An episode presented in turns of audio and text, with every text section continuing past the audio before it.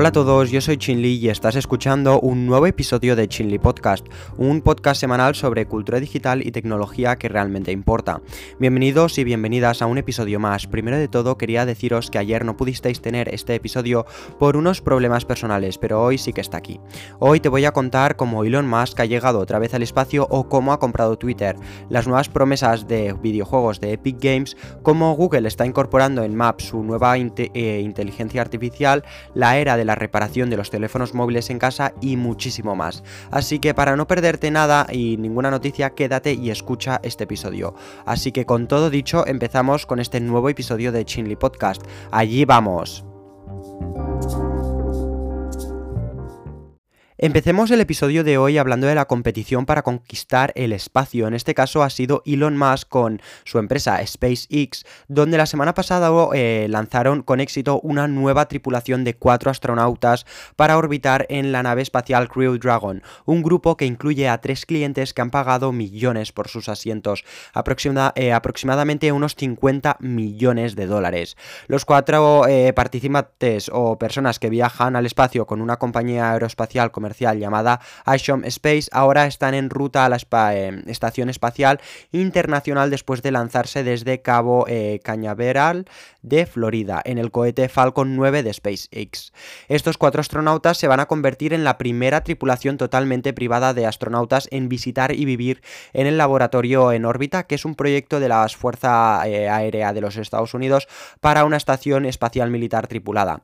Está previsto que la tripulación pase aproximadamente 8 días en esta estación donde llevará a cabo un total de 25 experimentos científicos que tendrán una duración acumulada de 100 horas. Estos experimentos ayudarán mucho a entender y a desarrollar cosas en el espacio, así que ya os iré informando en qué acaba siendo bueno, qué acaba siendo y qué acaba saliendo como resultado de todo esto nuevo, eh, este nuevo proyecto de SpaceX y de Elon Musk. Su misión llamada AX1 es la primera de una serie de cuatro misiones que Ashom que planea llevar a cabo en, eh, asociación con SpaceX. Podría estar aquí hablando de esto toda la tarde, pero para eso ya os dejo que investiguéis vosotros. Solo quería comunicaros que eh, SpaceX de Elon Musk ha decidido colaborar con Axiom eh, para hacer diferentes misiones en el espacio y ceñir más esta competencia en el espacio entre los más ricos del mundo, a ver quién acaba conquistando antes Marte o qué acaba pasando ahí arriba, porque la verdad que hay mucho de lo que hablar, hay mucho de lo que competir hoy en día y la verdad que van muy fuertes estas empresas. Desde mi punto de vista creo que eh, SpaceX y Elon Musk van bastante adelantados, aunque por ejemplo Elon Musk no haya ido al espacio como viene a ser Jeff Bezos, la verdad que con todo lo que ha hecho hasta la fecha yo creo que eh, ha desarrollado mucho más eh, su empresa y su exploración en el espacio. Y hablando de Elon Musk os voy a contar su última adquisición millonaria, en este caso se trata de Twitter, donde ha adquirido ni más ni menos que un 9,2% de las acciones de la compañía. Musk compró la participación el 14 de marzo. Musk ha sido durante mucho tiempo uno de los usuarios de mayor perfil de Twitter y recientemente encuestó eh, a sus más de 80 eh, millones de seguidores sobre la adhesión de la plataforma a la libertad de expresión. El precio de las acciones de Twitter subió más del 25% en el comercio previo al mercado en las noticias. El CEO de Twitter, después de que Elon hiciera esta compra, afirmó a que pasaría a eh, formar parte de la Junta, entrando oficialmente en vigor el 9 de abril, ¿vale? En la Junta me refiero de Twitter. Pero hace poco ha rectificado contándonos que ya no se unirá a la Junta Directiva de Twitter, ya que Elon compartió ese mismo día que no quería unirse eh, a esta Junta de Twitter. El CEO de Twitter, que en este caso es Agral, ha eh, repetido diciendo que Elon es nuestro mayor accionista y permaneceremos abiertos a su aportación. Unirse a la junta directiva de Twitter habría impedido que Musk fuera dueño de más de un 14,9% de la empresa, cosa que nos deja pensar que puede que quiera algo más que el 9,2% de, eh, de las acciones de esta empresa. En el momento en que la compra de Musk se hizo pública, su participación en Twitter ascendía a 2, eh, bueno, 2.890 millones de dólares. Uno de los hombres más ricos del mundo acaba de comprar una parte importante de una gran multinacional. La verdad que yo estoy muy intrigado en sus futuras compras o adquisiciones millonarias, pero yo creo que nadie pensaba que Elon iba a hacer algo así de grande eh, como comprar el 9,2%, como digo, de las acciones de Twitter. No sé si en algún futuro quedará eh, comprar, eh, más acciones. Yo creo que sí, porque no ha querido entrar en esta junta de directivos de Twitter. No sé si es por falta de tiempo o porque no quiere meterse tampoco en más trabajo o problemas o en lo que sea, pero de momento eh, yo creo que la señal que nos ha dado Elon Musk es que aún quiere más en en el, en el ámbito de, eh, de, las acciones de Twitter, ¿vale? Y prosigamos con el episodio y ahora hablemos de Epic Games, la empresa de la cual eh, parece estar llevando el realismo de los videojuegos a otro nivel. Esto lo podemos ver porque Epic ha lanzado su motor de juego de próxima generación. Como parte de un evento de State of Unreal eh, celebrado la semana pasada, la compañía reveló que Unreal Engine 5 ya está disponible para su descarga. El motor actualizado cuenta con una serie de mejoras brutales para los desarrolladores, incluido un rendimiento mejorado y una interfaz de usuario mejorada. Para los cambios más significativos provienen de un puñado de tecnologías diseñadas para imágenes más fotorrealistas. Estos incluyen Lumen, una solución de iluminación eh, global de totalmente dinámica para una iluminación más realista en los videojuegos, y Ninety, que Epic dice que te da la capacidad de crear juegos y experiencias con grandes cantidades de detalles geométricos. También hay herramientas más prácticas como la capacidad de partir secciones de un mundo abierto para facilitar a los equipos el trabajo en áreas de forma independiente. En definitiva, se espera que estas herramientas eh, faciliten la creación de juegos a gran escala con una alta fidelidad. CD Projekt Red ya ha confirmado que está utilizando la herramienta para construir el próximo Witcher. Yo ya he podido ver algunas imágenes de estos, eh, bueno, de este Unreal Engine 5, ¿vale? De esta gran herramienta y la verdad que me he quedado fascinado con el realismo al, al ver los videojuegos que estaban hechos con esto. Porque hay tantos detalles que hace que te, eh, bueno, que te integres mucho, mucho más, yo creo que en el videojuego o en lo que estás viendo. Unreal Engine 5 es una gran herramienta que además de llevar Witcher a otro nivel, también lo hará con el próximo Tomb Raider que em, ha decidido, creo que es Tomb Raider 5, el que sacarán próximamente, el cual han decidido la compañía usar también esta herramienta que yo creo que por las imágenes que he visto promete mucho y tiene mucho que dar.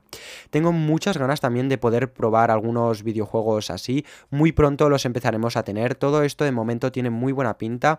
A ver en qué acaba, eh, bueno, qué acaba pasando y si realmente estos nuevos videojuegos se acaban moviendo de forma fluida en consolas y ordenadores, porque supongo que todo esto pesará mucho más debido a la altísima resolución y detalle, por ejemplo, de los videojuegos. Hablando de Epic Games, ¿vale? Ahora también me gustaría comentarte que con Fortnite han conseguido recaudar 144 millones de dólares para donarlos a los esfuerzos de ayuda ucraniana. Ya os hablé de esta recaudación hace unas semanas, pero consistía en que todo el dinero ganado en dos semanas en Fortnite fuera destinado a Ucrania. El juego recaudó 36 eh, millones de dólares en solo el primer día. La verdad que esta acción que ha hecho Epic Games ha sido muy bonita y espero ver muchas más, aunque ya hay muchísimas otras empresas que han hecho algo parecido y no se ha hablado tanto de ellas, pero bueno, la principal que hemos podido ver estas últimas semanas ha sido de Epic Games eh, con esta colaboración que ha hecho con Ucrania. Pasemos ahora a una locura de proyecto que me entusiasma. En este caso, Google, Samsung y Valve parece que están creando una nueva era, la la era de arreglar por ti mismo tu teléfono móvil en casa. En este caso, eFixed ha sido la empresa por la cual todo esto eh, ha sido posible. Empresa la cual vende y envía las piezas, sino que también proporciona las guías y herramientas de reparación. Motorola ya formaba parte de este programa desde hace tiempo y más pronto que tarde Apple se podría sumar a esta posible lista. Esto me parece una maravilla, ya que si no quieres gastarte de cientos de dólares o miles de pesos en reparación de la pantalla de tu teléfono móvil, por ejemplo, puedes comprar las piezas y herramientas y arreglarlo tú solo en tu casa gastándote mucho, mucho menos dinero, ¿vale? La verdad que es una opción, yo creo, arriesgada, pero una buena manera pues de ahorrar dinero y no tener que desplazarte para eh, ir a arreglar tu teléfono móvil y que te digan que tardará una semana, sino que tú lo puedes arreglar en una hora en tu casa.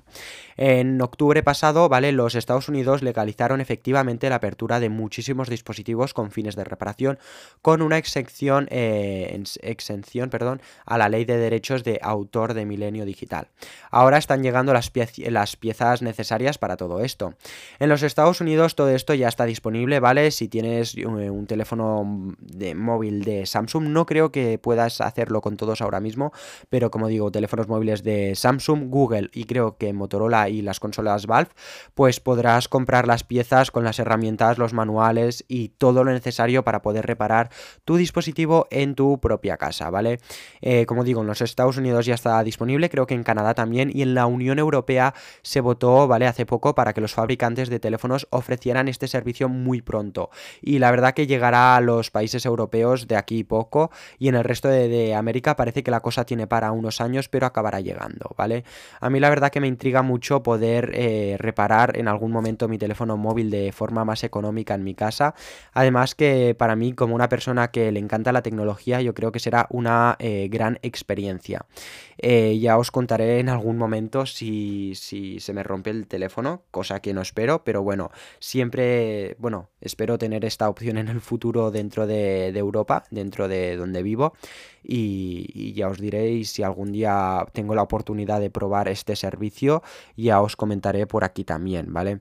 La verdad que esta revolución tiene mucho que dar eh, para hablar, pero hoy solo quería contarte un poco por encima de lo que llegará en los próximos meses a diversos países del mundo. Desde mi punto de vista todo esto me parece fabuloso, pero creo, que solo los tequi, ¿vale? Los más tecnológicos o informáticos o la gente confiada tendrá el corazón para arreglar su teléfono desde casa, porque si haces algo mal puedes que puede que la cosa te acabe saliendo más cara, por ejemplo, si rompes algún pequeño cable, si pierdes algún pequeño tornillo lo que sea, puede eh, acabarte costándote mucho, mucho más.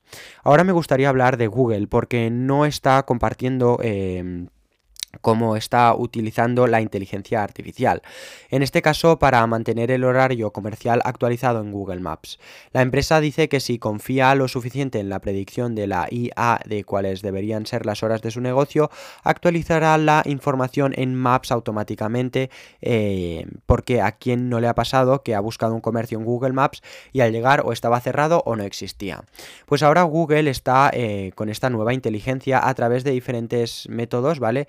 Identificará si el horario de un comercio es correcto, ¿vale? Digo el, horario de apertura. Por ejemplo, si una tienda abre de 6 a 7, eh, pero bueno, de 7 de la mañana a 6 de la tarde y en realidad abren de 9 a 8, pues lo que se encargará esta inteligencia artificial es de revisar si realmente... Em, el horario es correcto y si es incorrecto te avisará con eh, opciones de cambiarlo, ¿vale? Como desde lo más, eh, bueno, esta inteligencia nos ofrecerá desde lo más sencillo, ¿vale? Me refiero hacia los comercios, eh, como por ejemplo viendo si hay mucho tránsito dentro de las horas de cierre, ¿vale? Cuando la tienda está cerrada o el comercio está cerrado, si ve que hay mucho tránsito de que gente va hacia, hacia ese comercio, pues detectará alguna anomalía o directamente desde sus cámaras que puedes ver la calle directamente, ve un tablero del horario de del comercio y ve que es diferente al que tienen ellos, pues te notificarán. También hay cosas mucho más complejas como por ejemplo eh, preguntar a sus clientes o hasta hacer llamadas de robots, ¿vale? Propios robots que harán llamadas al, eh, al comercio que hay registrado, ¿vale? Y eh, preguntarán por el horario que hay actualmente en él. Es una gran inversión creo que ha hecho Google para poder tener a Maps siempre actualizado y con los horarios correctos de los establecimientos que están eh, pues ahí situados. Si eres una de esas personas con un comercio en Google Maps y no tienes el horario correcto y no lo sabes, podrías recibir algún tipo de alerta para modificarlo en los próximos meses o... Em, o si no sabes si lo tienes bien, ves directamente a tu eh, cuenta de, tu comercio en Google y puedes directamente ver el horario que tienes y si está mal lo puedes modificar tú personalmente. Pero me gustaría eh, recalcar que nadie va a cambiar el horario de tu comercio hasta que tú lo confirmes, ¿vale? Por muy lista que sea una inteligencia artificial, siempre puede tener algún error. Así que hasta que tú no le digas, vale, es este realmente mi horario, no te lo van a cambiar. Seguimos con otra noticia más, en este caso de TikTok y los Estados Unidos, porque han... Em, han decidido hacer un proyecto muy muy interesante. El grupo sin ánimo de lucro afiliado de, eh, de Biden, perdón, eh, Building Back Together, planea lanzar su propia cuenta de TikTok el miércoles como parte del último esfuerzo del grupo para involucrar a los jóvenes con la agenda del presidente antes de las elecciones de mitad del mandato de 2022. La cuenta del grupo Building Back Together planea crear contenido inspirado en las tendencias y características de TikTok, como la función de pantalla verde para explicar la agenda del presidente Joe Biden a la base de los usuarios eh, predon predominante, perdón, eh, más joven de la plataforma. El personal de la organización aparecerá con frecuencia en la cuenta junto con clips de noticias y audios con el presidente. El objetivo principal eh, de esta cuenta y proyecto es informar a los más jóvenes que usan sobre todo esta plataforma sobre la agenda del presidente Joe Biden y sobre las últimas noticias que están pasando en su país. Este proyecto me fascina ya que nunca habíamos visto algo así y la verdad que es una muy buena manera de enseñar y hacer entender a los más jóvenes de el planeta, em, eh, bueno, cómo, eh, cómo funcionan las cosas en su país, qué, hacen, eh, qué hace realmente su presidente, el que los manda y cómo se organiza, para que puedan tomar referencias, sepan más de su país y estén más informados de lo que sucede y cómo funcionan las cosas. Yo creo que más países deberían de hacer algo similar para la, eh, para la población más joven, ya que es una muy buena manera de preparar a los niños del futuro, en este caso enseñándoles cosas que no se aprenden hasta que ya eres un poco más mayor. Y si además se hace de una manera interactiva, pues mucho mejor. Y hoy la verdad que ya me he metido en esta cuenta y la verdad que me ha gustado mucho, mucho su contenido que tienen. Me parece muy interactivo, aunque le falta, falta que cuelguen más contenido, ¿vale? Esto es el inicio de todo.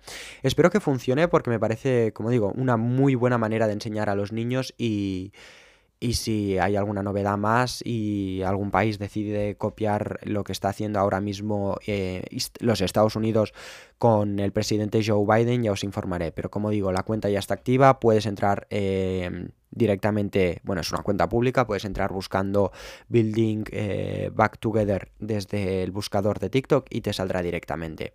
Hablando de los, eh, de los Estados Unidos, ¿vale? Hablemos de su mayor multinacional, porque Amazon, después de unos meses que hubieran anunciado una subida de precios a sus suscripciones en los Estados Unidos, ahora también está aumentando estas cuotas a Canadá. En este caso estoy hablando de su, su suscripción principal, ¿vale? La de Amazon Prime. El aumento de precios marca el aumento para los suscriptores canadienses desde que el servicio se lanzó allí en 2013. Actualmente Amazon cobra 79 dólares por una suscripción anual o 8 dólares por la mensual. Después del aumento de precio, la membresía Prime en Canadá costará 9,90, eh, 99 eh, dólares eh, anuales o 10 dólares al mes. La suscripción de estudiantes aumentará de 1 dólar a 4 a, perdón, de 4 dólares a 5 dólares. ¿Vale? No es un gran cambio en el, apartado de estudiantes, pero sí que un es un poquito más la cantidad de dinero que se tendrá que pagar en las suscripciones corrientes.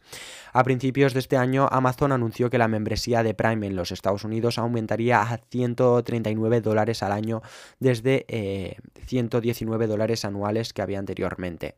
Además, la membresía mensual aumentaron de 13 dólares al mes a 15 dólares, dólares perdón, al mes en Estados Unidos.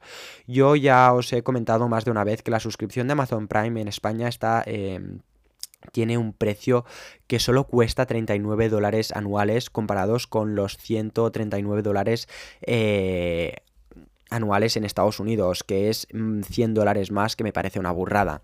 A mí ya me gusta esta cuota tan tan baja, pero yo creo que ya es hora que la suban porque por todo lo que te ofrecen no tiene sentido pagar tan poco. Ya veremos si finalmente Amazon tiene, eh, tiene tendencia, bueno, también aumenta esta cuota en otros países, cosa que es muy muy probable ya que no creo que solo lo aumenten en Estados Unidos y Canadá, si también pueden hacerlo en otros países. La verdad que no le veo mucha lógica a lo que están haciendo ahora mismo en España u otros países de Europa o Latinoamérica, ya que es una cuota muy muy baja comparada, como digo, con Estados Unidos. Pero bueno, si se mantiene así, mejor para los clientes y los usuarios, como por ejemplo yo, que estoy encantado con, con estos 39 dólares que nos hacen pagar. Vamos ahora con una noticia bastante, bastante interesante, ya que la compañía de Snapchat está lanzando una nueva lente Snapchat que puede ayudarte a aprender el lenguaje de señales americano ASL el ASL. Se llama ASL Alphabet Lens y Snapchat lo está lanzando en asociación con SyncAll, una empresa que ha construido tecnología que puede traducir el lenguaje de signos. La lente de alfabeto ASL te enseña a escribir con los dedos tu nombre, practicar alfabeto ASL y jugar a juegos que ponen a prueba nuevas habilidades. Yo ya he jugado durante unos minutos y he quedado sorprendido, ya que la lección que he hecho me ha enseñado el abecedario al completo con, eh, bueno, hacerlo con las manos con señas. Si tienes tiempo para... Eh, para hacer esto me parece una gran em, forma de, de gastar tu tiempo, ya que porque bueno, aprender algo así yo creo que nunca viene mal y siempre puede ser útil para cualquier situación. Aunque no, hay no haya muchísima gente en el mundo que no pueda escuchar o hablar, ¿vale? Sí que hay bastante gente, pero no digo mm, no hay tanta gente como para que lo sepa todo el mundo, me parece eh, correcto que una plataforma como Snapchat haya lanzado una herramienta así de forma gratuita, la cual también podría ser muy útil para esa gente que tiene alguien en su entorno que necesita comunicarse vía símbolos y nunca está de mal pues poder comunicarte con una persona que no puede hablar o no sabe hablar y aprender a través de signos cómo comunicarte con este tipo de personas que eh, no tienen la oportunidad de poder hablar, ¿vale? Y por último, hoy, ¿vale? Dejemos atrás Snapchat ahora, hablemos del WWDC 2022 de Apple, ¿vale? El Worldwide Developers Conference, ya que ya tenemos más información sobre él. El evento celebrado anualmente ya tiene fecha y tendrá sitio el 6 de junio no ha, habido, eh, no ha habido suerte en el caso de que sea de forma presencial, ya que el evento será siendo gratuito, ¿vale? Pero de forma online. Este evento durará varios días y en este caso tendrá fin el 10 de junio, pero la primera presentación y la presentación a la que viene la mayoría de gente será el 6 de junio como otra presentación cualquier de de Apple, donde empezará a la misma hora que todas las anteriores. Yo sé que en España empieza a las 7 de la tarde, normal, sí, siempre empieza a las 7 de la tarde, y en los Estados Unidos, creo que en California suele empezar a las 9 de la mañana, ¿vale? Eh, si no sabes a qué hora empezará tu país, métete directamente en en internet y búscalo ahí, porque si tuviera que decir todos los tiempos horarios me perdería, pero más o menos para que sepas. En España empieza a las 7 de, la... Em, a las 7 de la tarde, en Inglaterra empieza a las 6 de la tarde, creo que en Nueva York, si no me equivoco, puede ser a las 12 del mediodía y en California a las 9 de la mañana, ¿vale? Eh, por lo, eh, por lo que más intrigado estoy en esta presentación, ¿vale? En la presentación a por la que todo el mundo va, eh, porque suelen lanzar productos y los nuevos softwares, es la... Eh, bueno, por el iPad OS, ya que es, yo suelo usar el iPad mucho para hacer bastantes cosas, ¿vale? Como por ejemplo, por ejemplo, perdón, producir este, bueno, este canal, ¿vale? Podcast, estos episodios, yo uso un iPad y la verdad que me interesa mucho en el ámbito de cómo lo pueden convertir cada vez más hacia ese Mac OS o ese Mac, ¿vale? Hacia ese ordenador, esa interfaz de, de ordenador y también por el Mac Pro y su nuevo chip de Apple Silicon, ya que es un producto que no me voy a comprar, pero la verdad que me gustaría saber qué tan potente es el nuevo el nuevo ordenador de Apple, ya que si el Mac Ultra, ay, perdona, el M1 Ultra ya nos dejó impresionados, no me imagino cómo puede ser el M2 no sé cómo se va a llamar, pero mm, yo estoy muy intrigado en ver qué nos presentará Apple en esta presentación, ¿vale? Eh, Antes del evento haré un episodio previo sobre las cosas que nos podemos esperar de este evento, desde cómo pueden ser los nuevos iOS, iPadOS, macOS, watchOS eh, y tvOS, ¿vale? Todos los nuevos softwares de Apple, lo que nos esperamos de ellos, ¿vale? De la presentación y los posibles productos que Apple fuera a lanzar y cómo serían, ¿vale? Eh, ya te contaré más adelante cuando lanzaré este episodio y lógicamente después del evento haré un episodio extra donde te voy a contar al detalle todo lo que nos presentó, todo lo que nos, bueno, todo lo que nos presentará a Apple, como ya hice, por ejemplo, este marzo con el Apple Event que hizo eh, Apple donde lanzaron, por ejemplo, el Mac Studio. Eh, muchas gracias por estar hoy aquí conmigo, ¿vale? Ya no tengo nada más que deciros por hoy. espero que tengas una feliz semana y nos vemos el domingo con un nuevo episodio. Hasta el domingo, chao, chao, chao.